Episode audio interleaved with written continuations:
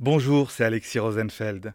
Je suis photographe sous-marin, explorateur. Et en 2022, j'ai créé le projet One Ocean. Notre objectif Comprendre l'océan au travers de nos missions d'exploration scientifique. Nous avons tous un rôle à jouer. En écoutant cet épisode de plongeon et en le partageant autour de vous, vous nous aidez à sensibiliser le plus grand nombre à la richesse de l'océan. Je vous souhaite une très bonne écoute. 1er juillet 2021, Cap Town, Afrique du Sud. Les protagonistes de cette aventure, Andrea Thibault, chercheuse au CNRS spécialiste des comportements en mer des oiseaux marins, Avishka, élève de seconde au lycée Darius Milo au Kremlin-Bicêtre dans le Val-de-Marne, et moi, Margot, journaliste. Andrea part un mois en Afrique du Sud étudier le comportement des manchots du Cap en mer. Nous revivons avec elle cette expédition fascinante. Plongeons avec les manchots.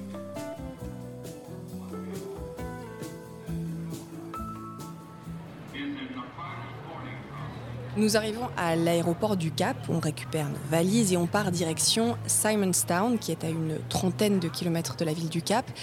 Et pour vous, Andrea, c'est un peu bah, un retour à la maison. Euh, on peut dire ça, oui, parce que euh, j'ai vécu euh, quelques années en Afrique du Sud pour des post-doctorats avant de rentrer en France depuis deux ans. Donc sept ans en Afrique du Sud, c'est ça? Oui, alors pas au Cap, mais, euh, mais bon, dans le même pays. Donc c'est vrai qu'il y a beaucoup de choses qui, qui se ressemblent dans la culture.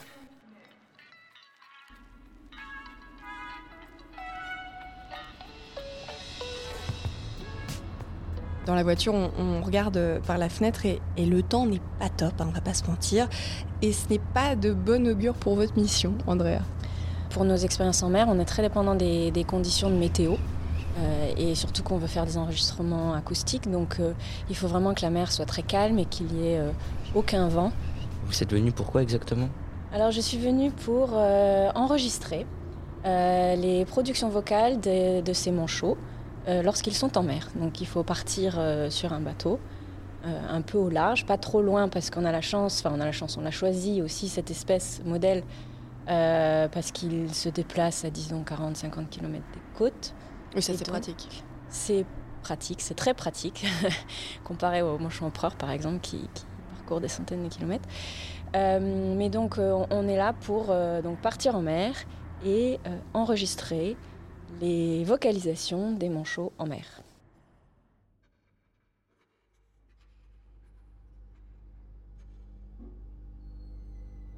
On arrive à la location et c'est pas la chaleur. Mais on peut pas augmenter le chauffage? Alors, euh, eh bien, euh, en Afrique du Sud, les maisons ne sont pas chauffées euh, de façon. ça ne fait pas partie des choses qui se font. Alors, on peut trouver des chauffages, évidemment, ça existe, mais ce sont des chauffages d'appoint, comme des chauffages électriques ou des chauffages à gaz, que l'on rajoute dans les pièces, mais les maisons ne sont pas avec des chauffages intégrés. Et là, on arrive en juillet. Donc, euh, vu qu'on est dans l'hémisphère sud, les saisons sont inversées par rapport à chez nous. On est en plein dans l'hiver et il fait froid. Alors, on, pense à l'Afrique. chauffage.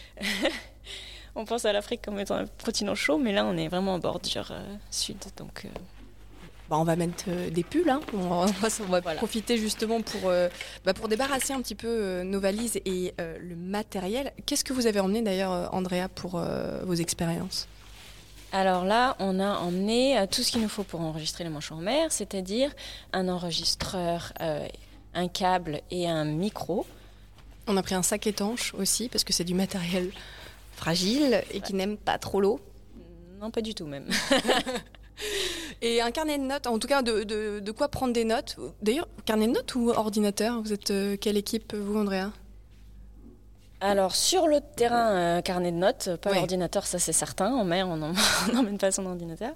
Après, l'ordinateur euh, reste à la chambre pour pouvoir rentrer les données le soir.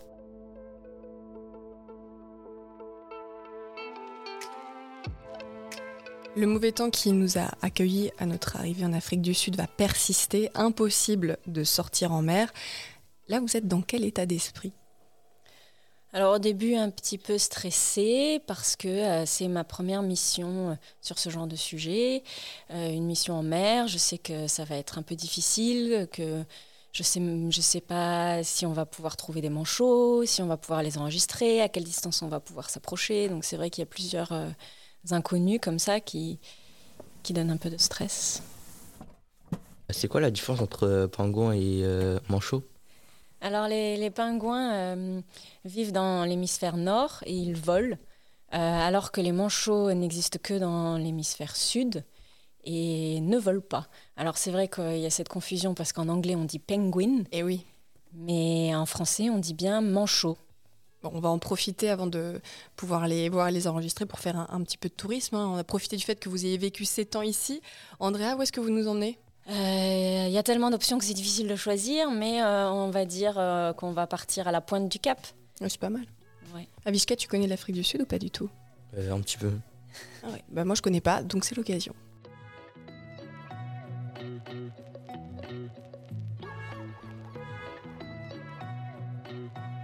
Cinq jours plus tard, le vent se calme. Enfin, on va pouvoir sortir en mer. Le réveil est matinal. On a rendez-vous à 7 heures au port de Simonstown.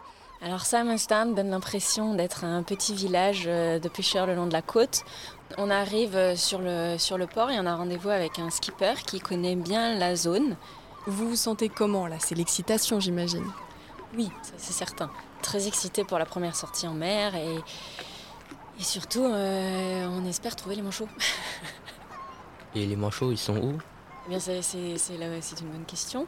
Pas très loin, euh, il y a une colonie, donc on sait que c'est qui, sont là et qui sont dans la zone. On sait qu'ils se nourrissent dans la baie. En mer, par contre, on ne sait pas très bien où ils sont. À quoi ça ressemble une colonie de manchots? On les entend beaucoup et euh, on les voit un peu, on les voit qui se déplacent, mais ils sont surtout dans, dans la végétation, donc ils sont un peu cachés quoi ça ressemble à un, nid de manchot La plupart sont au ras du sol, euh, sur du, guano, donc c'est les, les, fientes de, manchot. Et il y en a pas mal parce qu'ils sont, ils sont vulnérables à la chaleur, ils ont quand même plutôt l'habitude des températures un petit peu plus fraîches. Et donc euh, ils vont souvent s'abriter euh, dans la végétation. Qui est en retrait de la plage? Qui est juste au-dessus de la plage. Bon, faut qu'on y aille parce qu'il y a le skipper du bateau qui nous attend. On arrive. À quoi il ressemble le bateau? Alors là, c'est un, c'est un bateau gonflable, un Zodiac, euh, qui est relativement grand quand même pour un Zodiac, c'est-à-dire que c'est un 11 places. Il s'appelle Awesome. Awesome. Et il y, a un de vos collègues euh, qui est aussi spécialiste hein, des oiseaux marins, il est, il est sud-africain, euh, ce collègue qui va embarquer avec nous. Ça veut dire qu'on va communiquer en anglais? Alors euh, oui, pas le choix avec le skipper et avec les chercheurs euh, sud-africains, oui, c'est uniquement en anglais. Alors Avishka, comment tu parles anglais? Est-ce que tu as un bon niveau d'anglais ou pas? Euh, Non, ça va, je me débrouille. bon, on va, on va s'en sortir alors.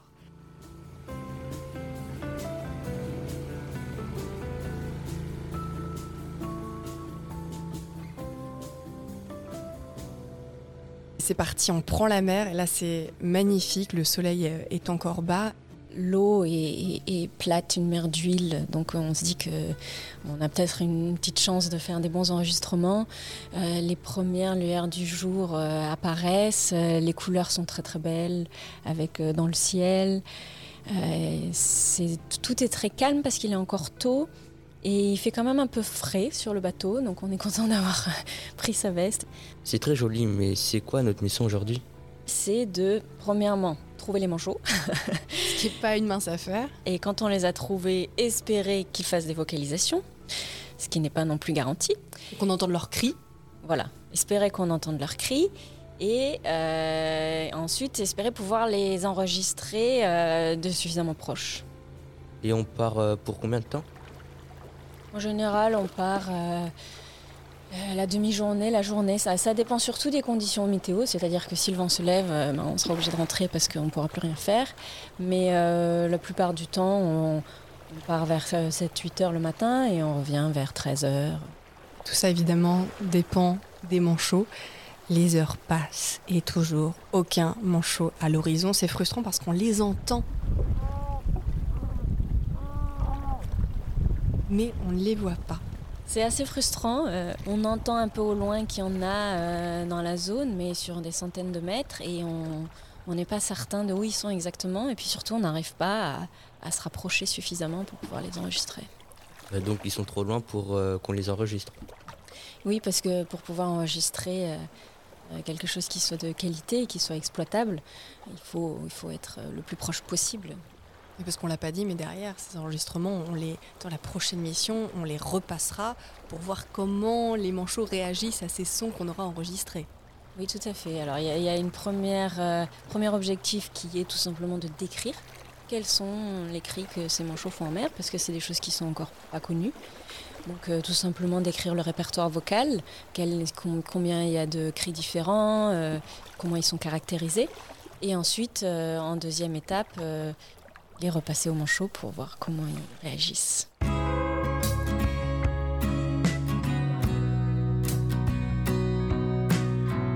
On rentre au port. Bredouille, un peu déçu, forcément. On n'a rien pu enregistrer. Alors la première journée est très frustrante. Euh, le stress continue de monter parce qu'on se demande comment, pourquoi on s'est engagé dans un tel projet et savoir si ça va être faisable de, répondre à tous ces objectifs. Mais bon, après, on garde espoir parce qu'on a conscience qu'on ne s'est pas engagé dans quelque chose qui va être facile. Et d'ailleurs, c'est un peu ça aussi l'intérêt de ces recherches, c'est de pouvoir explorer euh, des nouvelles choses qui ne sont pas connues. Et si elles ne sont pas connues, c'est bien parce que c'est pas si évident.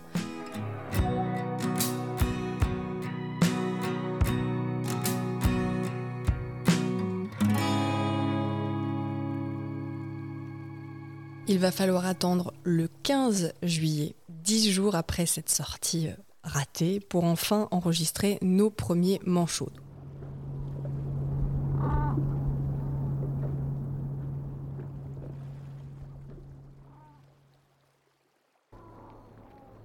Two penguins, 50 meters, deux manchots à 50 mètres. They seem to be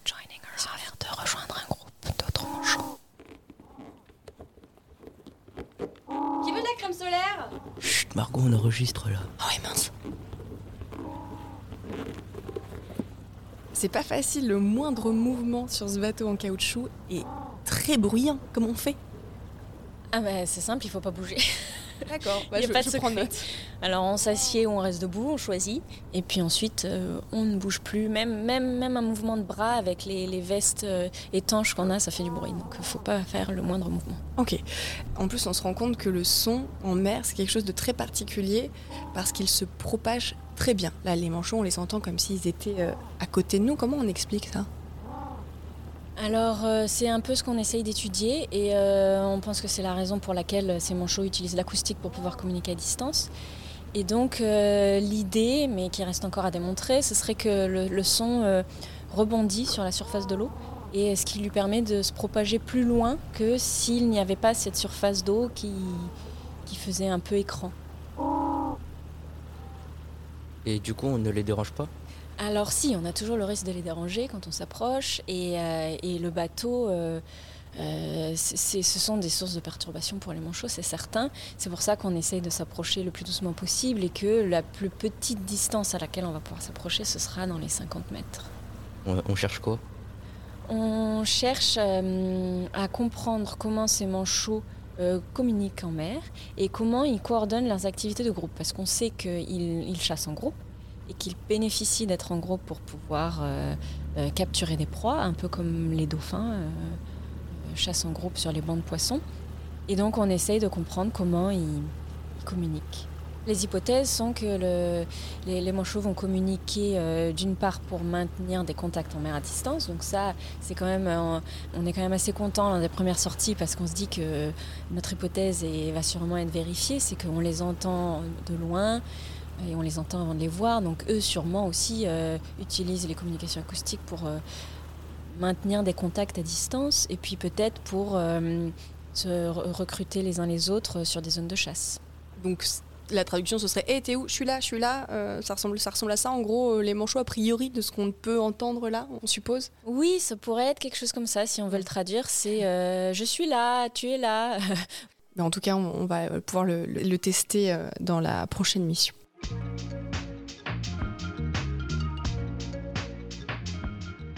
Pendant deux jours, les conditions météo sont optimales. On sort en mer, on voit des manchots et surtout on les enregistre. Et heureusement car le mois est passé à une vitesse folle.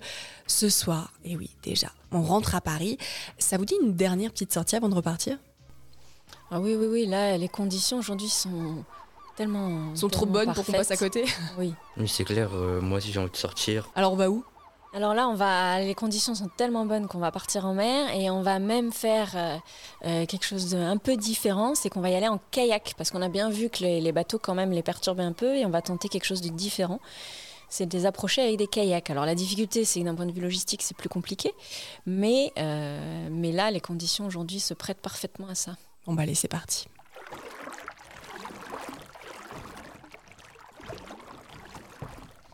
Euh, alors là, euh, ça y est, on part sur notre kayak, sur nos kayaks, on en a trois. C'est un peu différent parce qu'on n'est pas sur la même zone, donc on ne sait pas exactement où aller, mais on a la chance de trouver un manchot.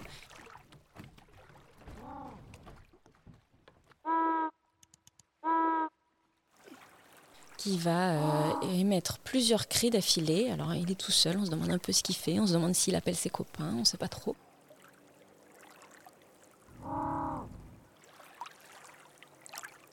Le fait d'être en kayak, ça nous permet de nous approcher un peu plus. On va pouvoir s'approcher là à 10 mètres, donc euh, on va pouvoir faire des super enregistrements.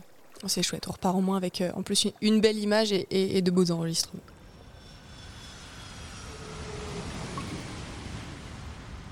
De retour à Paris, pendant un an, on va extraire les enregistrements, analyser les données, identifier les différents cris de manchots. On en trouve combien d'ailleurs? Alors on, va trouver dans les cris de surface, hein, donc c'est les cris qui sont émis en aérien, en surface de l'eau, on va trouver trois grands types de cris. Alors ce, premier cri, c'est un cri qu'on va appeler euh, flat call, donc un cri plat tout simplement, parce que d'un point de vue euh, euh, fréquence acoustique, il est plat. Ensuite, euh, celui-ci, c'est un cri qu'on va appeler modulé, parce que on observe une, une modulation pardon, couplée de la fréquence et de l'amplitude, qui, donne cet effet un peu... euh, euh, Vague oui, de vague d'un point de vue observation du spectrogramme. Et ce troisième type, là, c'est un, type de cri euh, qui est assez euh, spécifique et qui est un, cri euh, deux voix. C'est-à-dire que euh, le manchot va, va produire deux voix en même temps. Ça va, créer, ça va générer un, battement. La modulation est générée par un tout autre mécanisme que dans le cri précédent. Et surtout, ça donne un effet beaucoup plus roulé. Et vous les comprenez? Alors euh, non, pour l'instant, on a fait la première étape, c'était vraiment de décrire tous les types de cris. Et donc, ça va être l'objectif de la deuxième mission, qui va d'essayer de comprendre qu'est-ce que ces cris veulent dire pour les manchots. Qu'est-ce qu'on en fait de ces cris? Alors, on va d'abord euh, donc euh, les, décrire. Ensuite, euh, une fois qu'on les aura décrits, on va extraire des cris qui seront les plus propres possibles. On va, si besoin, les nettoyer un tout petit peu, c'est-à-dire enlever des, bruits parasites. Et ensuite, on va du coup pouvoir les utiliser dans la deuxième étape, dans la deuxième mission de, de ce projet. Bon allez, on a du pain sur la planche alors. 1er juin 2022, il est temps de retourner voir nos manchots, on fait nos valises, on n'oublie pas les sons que nous avons sélectionnés et c'est parti.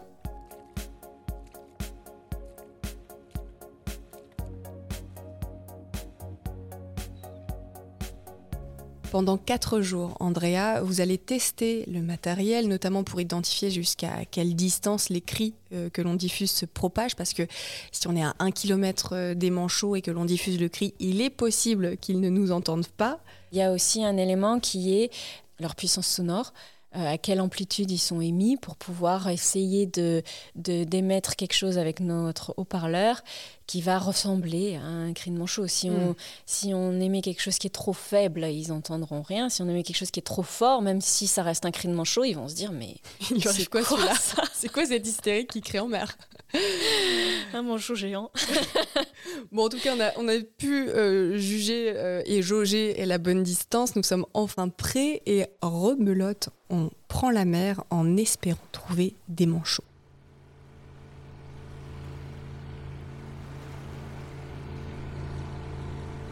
André, est-ce que vous voyez quelque chose de jumelles Alors oui, là, euh, au loin, on voit, euh, on voit un groupe de manchots qui a l'air de, de se déplacer vers euh, une zone.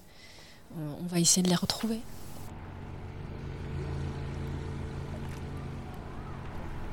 Donc on a pris les- le même matériel que lors de la première mission et en plus on a pris un haut-parleur pour pouvoir diffuser ces cris qu'on a sélectionnés. En gros, on leur pose des questions et on voit comment ils nous répondent. Exactement. Et on regarde quelles, quelles sont leurs réactions.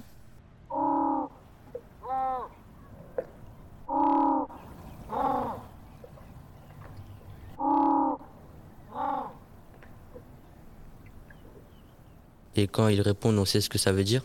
Alors c'est là qu'ensuite on va devoir euh, analyser ça euh, d'un point de vue un peu cadré euh, scientifique euh, avec des analyses statistiques. Mais on, par exemple, ce qu'on va observer dans- lors de cette mission, ce sont des, des réponses vocales.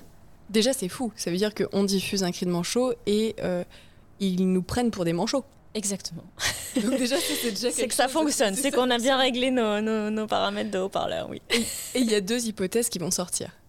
Oui, alors une première hypothèse qui est que ces cris sont utilisés pour euh, euh, maintenir des contacts à distance en mer et donc former une sorte sorte de réseau de recherche alimentaire. Et la deuxième hypothèse, le deuxième euh, type de comportement qu'on va observer, là plus rarement, mais euh, qui est un comportement très très fort, enfin une réponse très forte, c'est que euh, dans certains cas, le groupe de manchots va se rapprocher de nous et va se rapprocher du bateau, comme si on l'avait, on lui avait dit viens ici ou on, on le recrute sur une zone où y a, ils vont potentiellement chasser. Il y a un énorme truc là au milieu des manchots. oui, c'est vrai. On voit une baleine. Euh, c'est vrai que c'est de une la chance. oui, c'est une zone où il y a où on peut voir assez couramment des baleines et là les conditions sont tellement riches en poissons qu'en effet ça a attiré plein de plein de prédateurs. Et donc euh, la baleine, alors on est trop content parce que c'est magnifique à observer, mais ça va un peu perturber notre expérience, donc il va falloir qu'on la refasse après.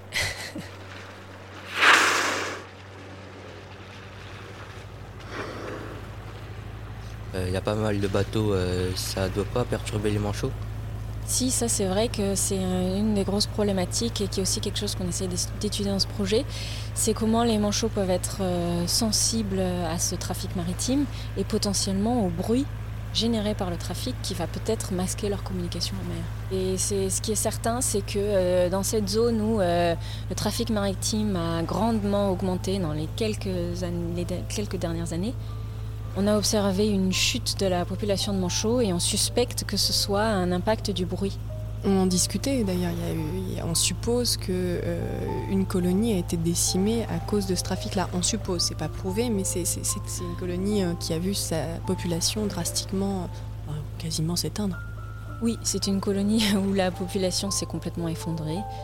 Euh, de 8000 couples il y a quelques années à 1000 couples aujourd'hui. Je le fais grossièrement, mais Ces, manchots qui ont quitté cette colonie, on les a pas retrouvés dans d'autres colonies, donc on suppose qu'ils sont morts. oui, ils se sont pas déplacés. Ils ils sont pas allés ailleurs. euh, Il n'y a pas d'autres colonies qui ont euh, d'un coup augmenté en taille. Non, pas du tout. Elles sont restées pareilles, voire elles ont aussi diminué, mais un petit peu, enfin pas à la même euh, échelle. Et donc la seule hypothèse, c'est que ces manchots sont morts. Il y a eu un peu une augmentation hum, des échouages sur les, sur les plages pas loin, mais pas sur les, les mêmes nombres, mais donc ils sont sûrement morts en mer, leurs corps sont restés en mer. Parce que aussi cette activité humaine, il n'y a pas, enfin encore une fois, il n'y a, pas que le bruit qui pose problème, c'est que s'il y a beaucoup de trafic, bah, ça crée des barrières quelque part aussi pour eux pour se nourrir.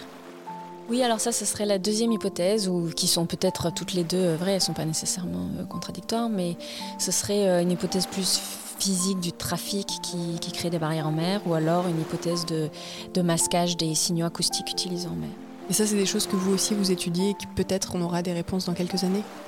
On, espère, oui. euh, on, essaye de comprendre ce qui s'est passé, surtout pour pouvoir euh, convaincre les, gouvernements et les autorités maritimes de mettre en place des, mesures de gestion qui vont permettre à ces manchots de, de perdurer, parce que comme c'est parti, là, ils prévoient que la population soit éteinte fonctionnellement. C'est-à-dire qu'il n'y aura plus assez de manchots pour pouvoir maintenir la population. Donc il y en aura encore quelques-uns, mais euh, la population va petit à petit euh, disparaître.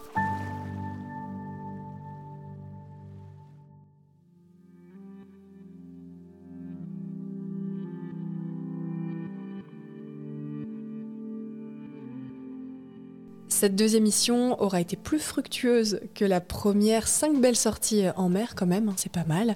Euh, je vous propose une petite pause dans un café, on l'a bien mérité. En fait, Andrea, que quand vous aviez mon âge, 15 ans, c'était quoi votre rêve?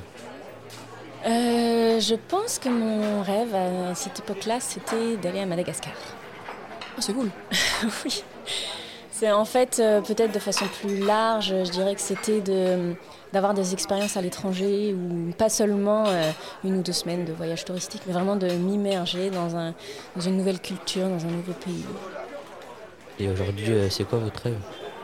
Euh, c'est pas une question facile, mais euh, on va dire un, un grand rêve, ce serait que nous, la société humaine, euh, si nous pouvions avoir une place sur la Terre qui soit un peu plus harmonieuse avec euh, la nature.